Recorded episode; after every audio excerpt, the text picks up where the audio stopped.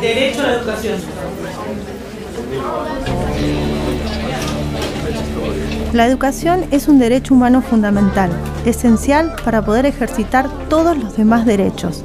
Promueve la libertad y la autonomía personal y genera importantes beneficios para el desarrollo. Sin embargo, millones de niños y adultos siguen privados de oportunidades educativas en muchos casos a causa de la pobreza.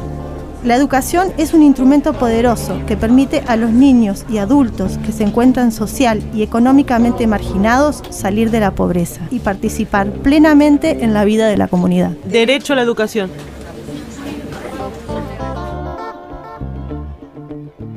La historia de los derechos humanos es la historia de la lucha por alcanzarlos.